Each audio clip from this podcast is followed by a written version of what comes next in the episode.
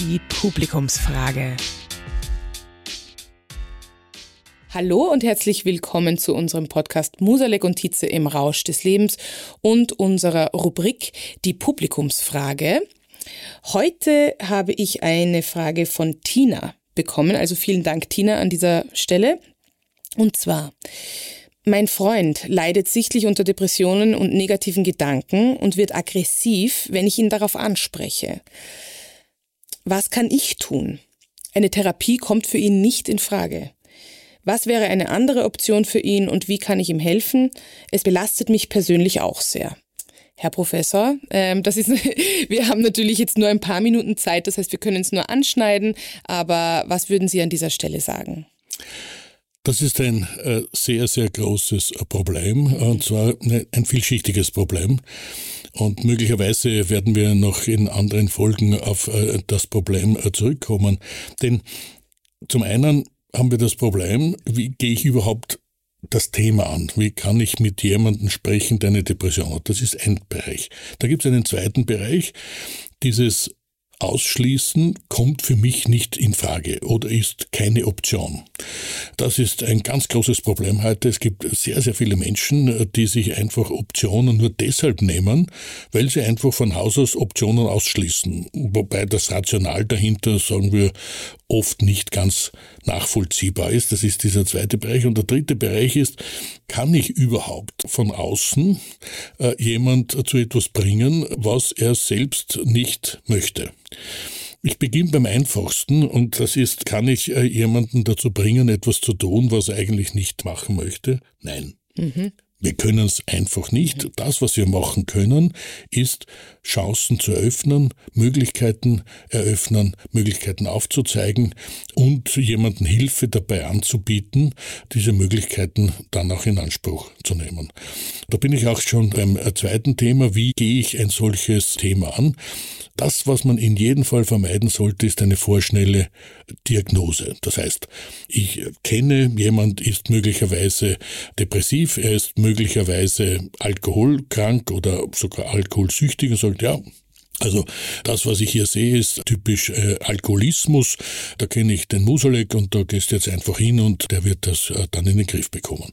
Damit ist das Gespräch in der Regel schon vorbei und mhm. derjenige wird auf das kaum einsteigen. Sondern worum es geht ist, ich sehe, dass du leidest, dass du in einer schwierigen Situation dich befindest, dass du möglicherweise versuchst, das mit Alkohol in den Griff zu bekommen und äh, ich sehe, dass du nicht mehr so empfinden kannst wie früher. Das spüre ich auch.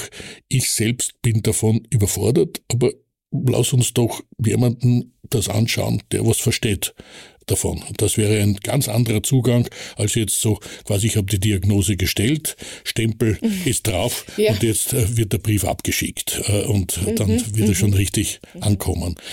Also es muss uns immer klar sein, was können wir überhaupt tun. Wir können jemand nur Möglichkeiten eröffnen. Dazu sind wir auch verpflichtet.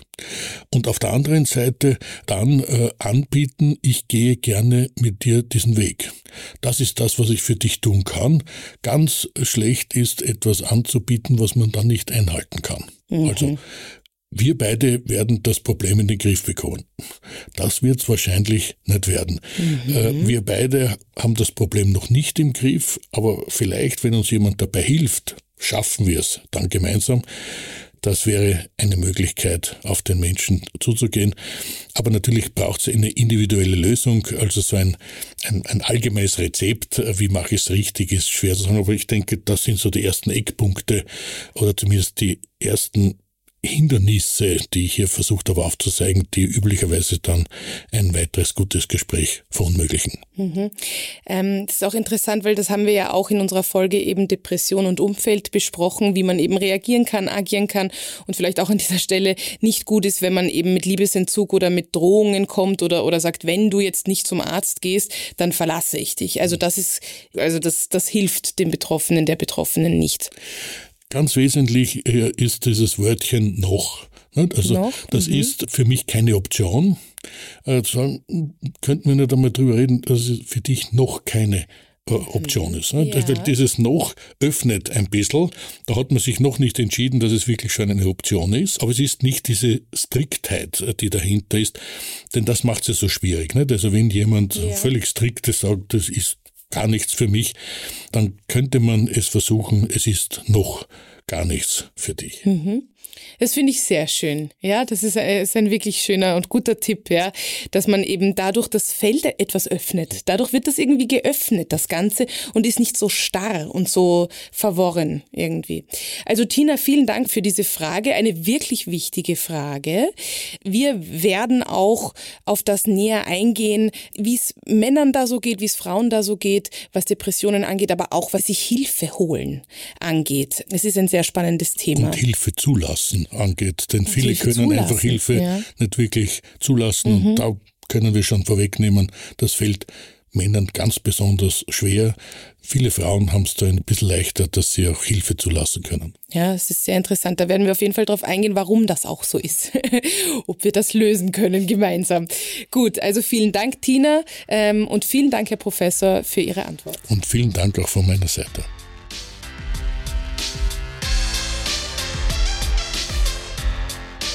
Musalek und Tietze im Rausch des Lebens ist eine Produktion von Happy House Media.